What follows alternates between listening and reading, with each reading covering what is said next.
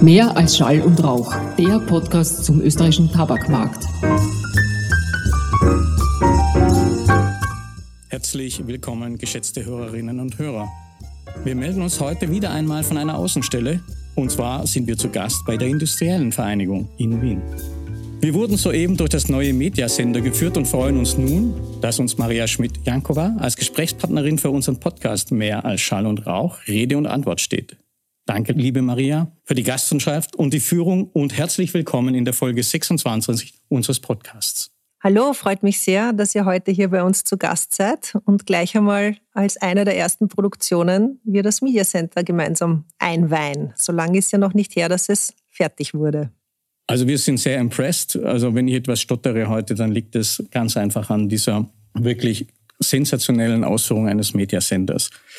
Ganz kurz, Maria ist stellvertretende Bereichsleiterin der Abteilung Strategie und Kommunikation in der Industriellen Vereinigung. Darf ich dich bitten, dass du unseren Zuhörerinnen mal dich kurz vorstellst und sagst, was das alles ist? Sehr gerne.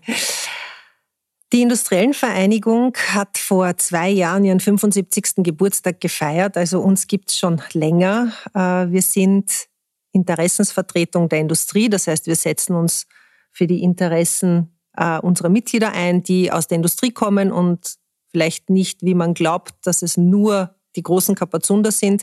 Nein, wir haben wirklich einen kunterbunten Mix an Mitgliedsunternehmen.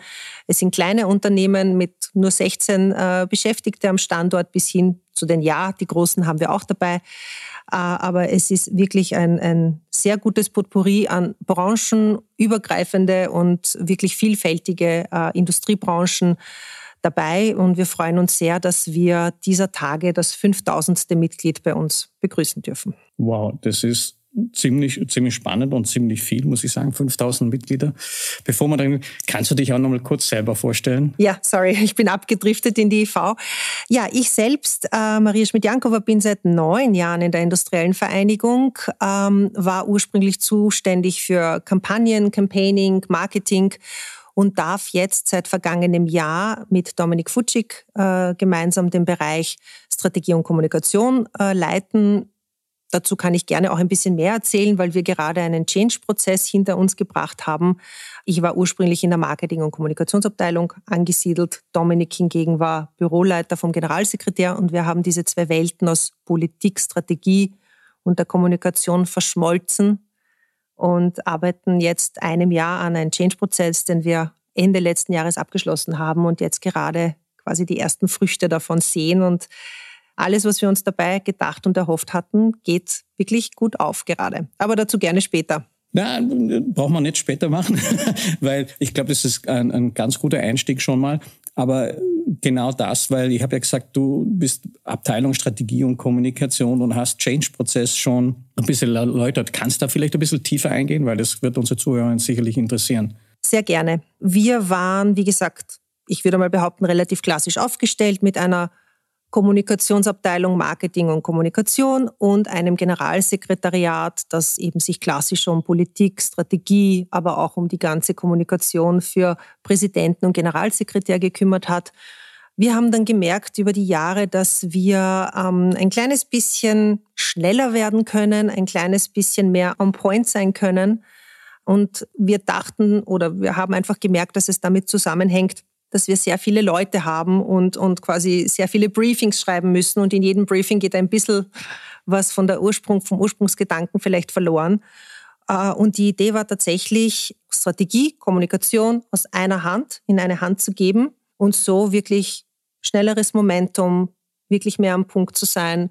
Wir sind kein sehr großes Haus, das heißt, unsere Freigabeschleifen waren vorher schon effizient, aber jetzt sind sie so richtig effizient, weil wir wirklich ein, zwei Personen haben, die drüber schauen müssen und schon können wir quasi den Start-Button klicken, egal was es ist. Das heißt, wir haben in unserem Bereich jetzt ähm, die gesamte Pressearbeit drinnen, die gesamte Strategiearbeit, alle Personen, die Präsident und Generalsekretär alltäglich betreuen, aber auch hin zur Social Media, Website, Intranet, Grafik, kommt alles aus einer Hand. Ein Team von 20 Personen, das äh, für die Industriellen Vereinigung relativ groß ist. Man denkt ja eher, dass die IV sehr, sehr groß ist, aber ich lasse euch einmal raten, wie viele Leute in der IV arbeiten. Das klingt alles unheimlich spannend, was du vorher gesagt hast, zum Change-Prozess und, und zum Newsroom und vor allem extrem innovativ.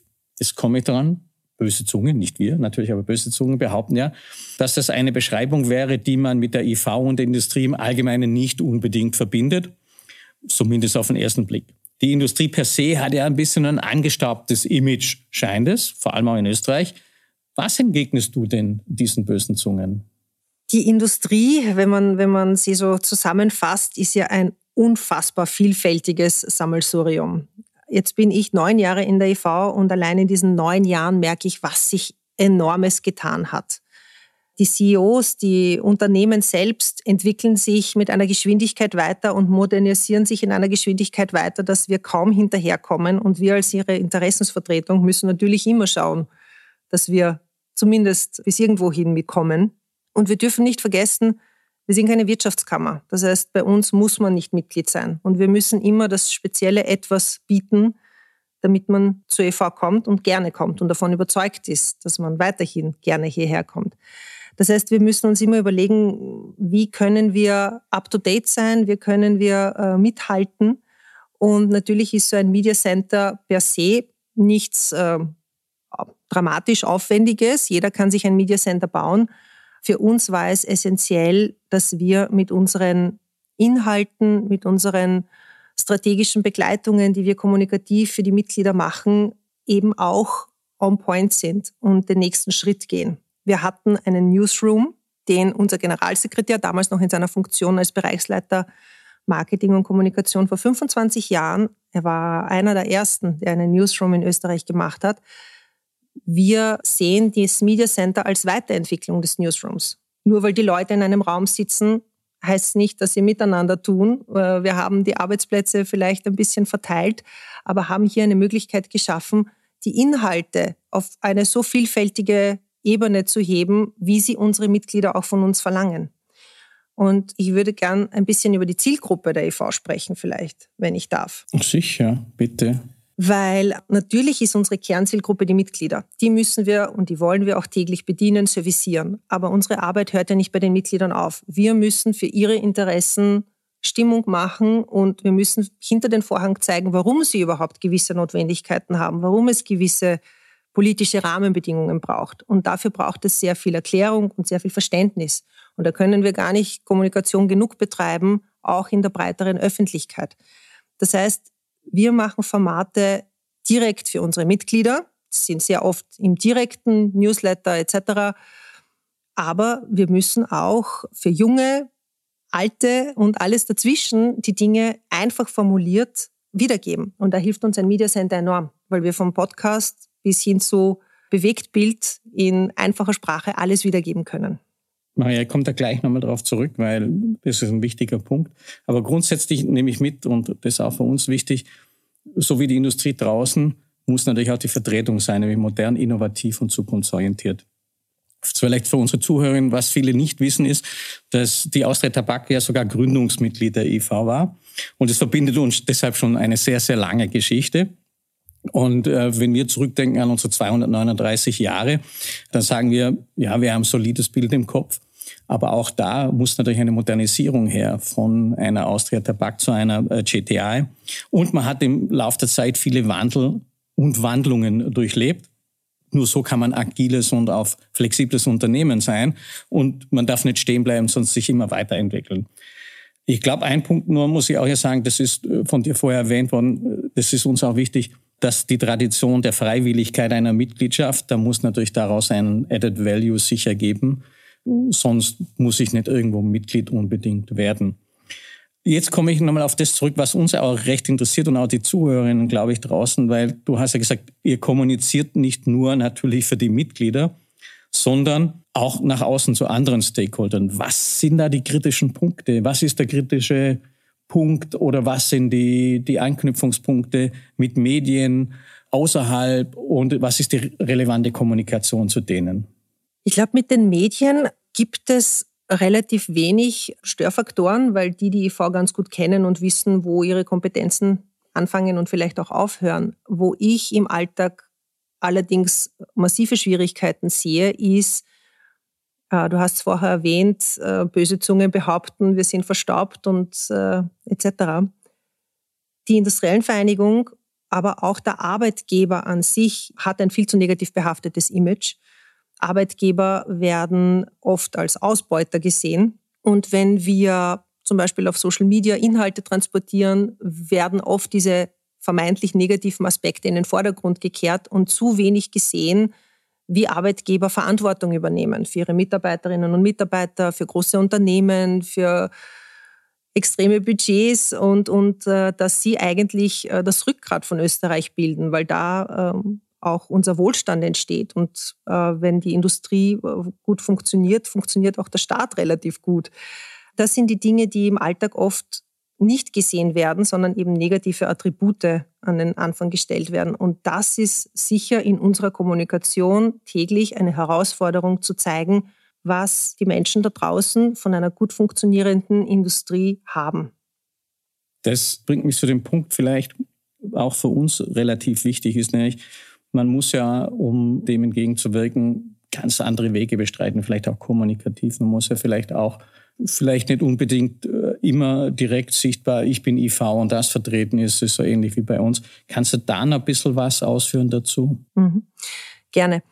Wir haben ein sehr, sehr großes Asset meiner Meinung nach in diesem Haus und das ist tatsächlich Wissen aufbereiten oder Know-how, Inhalte aufbereiten. Also an Content mangelt es uns überhaupt nicht. Wir haben Content viel zu viel und dieser Content ist auf einem sehr hohen Level, inhaltlich fundiert, mit Quellenangaben, gut aufbereitet und bildet ein sehr gutes Rückgrat für die Kommunikation, die wir täglich machen müssen. Allerdings müssen wir diese Inhalte wirklich sehr genau übersetzen, weil sie bringen niemanden da draußen, außer vielleicht ein paar unserer Partner, die, die auf, diese fundierte, auf dieses fundierte Wissen zurückgreifen müssen, bringen diese Inhalte niemandem was, wenn sie nicht verstanden werden. Das heißt, für uns ist es essentiell, diese fundierten Dinge in einer Alltagssprache zu übersetzen, sodass sie auch verstanden werden.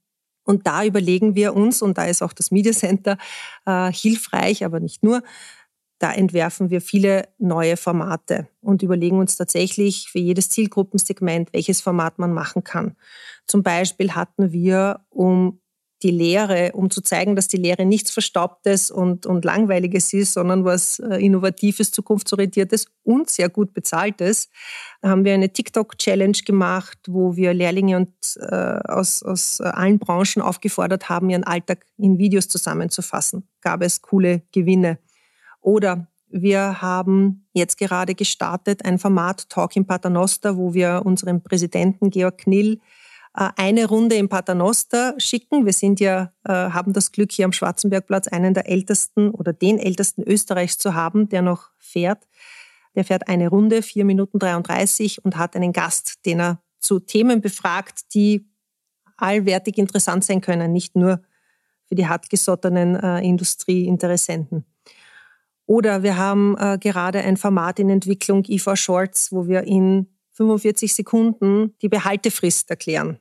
Auch solche Dinge. Das heißt, wir überlegen uns ganz genau, wo sind die Pain Points, wo man uns draußen vielleicht nicht so gut versteht und gehen wirklich an den Punkt zurück, aller erklär's deiner Oma und äh, versuchen so viel mehr Einsicht in unsere Themen zu geben, hoffentlich. Also das ist super spannend, aber auch inspirierend, weil das, was ja euch betrifft, betrifft die meisten Unternehmen ja selbst natürlich auch. Wenn ich allein an unsere Unternehmen sind, Content ist genug da, kompliziert ist es genug.